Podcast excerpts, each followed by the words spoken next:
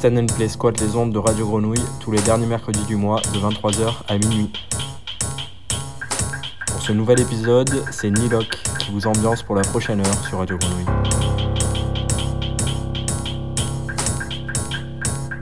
Au programme du shop cette semaine, on reçoit le collectif La Graine jeudi soir de 18h à 21h pour un in-store rêveur et affûté.